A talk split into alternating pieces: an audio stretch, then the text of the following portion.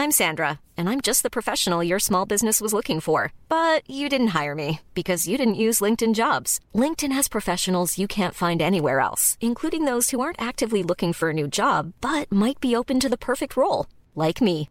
In a given month, over 70% of LinkedIn users don't visit other leading job sites. So if you're not looking on LinkedIn, you'll miss out on great candidates like Sandra. Start hiring professionals like a professional. Post your free job on linkedin.com/spoken today.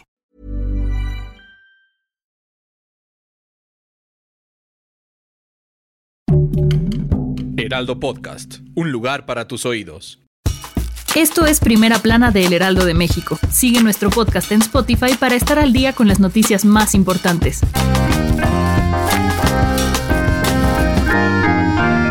El titular de la Unidad de Inteligencia Financiera, Santiago Nieto, dijo en entrevista con Adela Micha para El Heraldo de México que se está investigando a funcionarios de gobiernos pasados y del actual por posibles fraudes fiscales. Entre las figuras investigadas destacan el expresidente Enrique Peña Nieto, el exsecretario de Relaciones Exteriores Luis Videgaray y José Antonio Mid, todos ellos denunciados por Emilio Lozoya, exdirector general de Pemex, ante la Fiscalía General de la República. El funcionario dijo que en el caso de José Antonio Mid no se ha encontrado evidencia en su contra y mencionó que se han identificado falsedades en las acusaciones del ex titular de Pemex. Por otro lado, Santiago Nieto indicó que el presidente Andrés Manuel López Obrador solicitó que antes de tomar acción en contra de los funcionarios investigados se debe hacer una consulta popular para determinar si es necesario juzgarlos en caso de haber cometido un delito. Y destacó que la dependencia de la Secretaría de Hacienda investiga, junta las pruebas y envía la información, pero son las instituciones como el INE y la Fiscalía General de la República quienes determinan los castigos.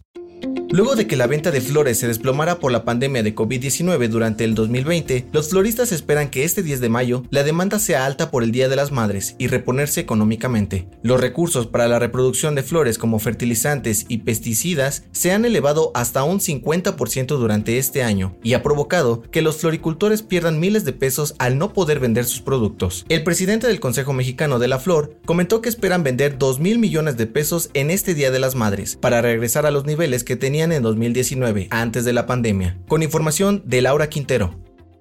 Tras la tragedia en la línea 12 del metro el pasado 3 de mayo, la Asamblea Legislativa del Distrito Federal dio a conocer que realizó un estudio previo a su construcción donde se advirtió que el paso elevado era inviable debido a las características del suelo a lo largo del trazo. La investigación demostró que el tipo de suelo de la zona afectaba la estructura del metro y ponía en riesgo la integridad de las estructuras y la seguridad de los usuarios. Los especialistas en el tema afirmaron que la construcción de la línea 12 fue compleja debido a las irregularidades presentadas desde un inicio, además de que su construcción por partes causó inestabilidad en la operación.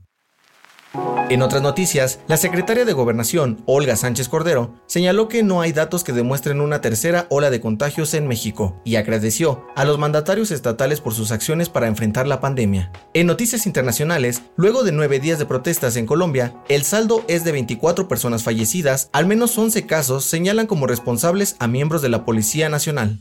El gobierno de los Estados Unidos se ha pronunciado a favor de liberar de manera temporal las patentes de la vacuna anti-COVID para que más países puedan producirla y llegue a más personas para detener la pandemia lo antes posible. El dato que cambiará tu día. Me acaba de morder una serpiente. ¿Cobra? No, gratis. De acuerdo con un estudio realizado por la Universidad de Stanford, la risa ayuda a mejorar tu salud. Reír al menos 10 minutos al día nos puede ayudar a quemar la misma cantidad de calorías que al hacer ejercicio por media hora, pues al hacerlo activamos más de 15 músculos del abdomen y la espalda. Esto fue Primera Plana, un podcast de El Heraldo de México. Encuentra nuestra primera plana en el periódico impreso, página web y ahora en podcast. El guion es de José Luis Ramírez, diseño de audio de Federico Baños, la voz es de José Luis Mata y la producción de María José Serrano. Hasta mañana. Síguenos en Twitter, arroba Heraldo de México, Instagram, arroba El Heraldo de México y encuéntranos en Facebook y YouTube como El Heraldo de México.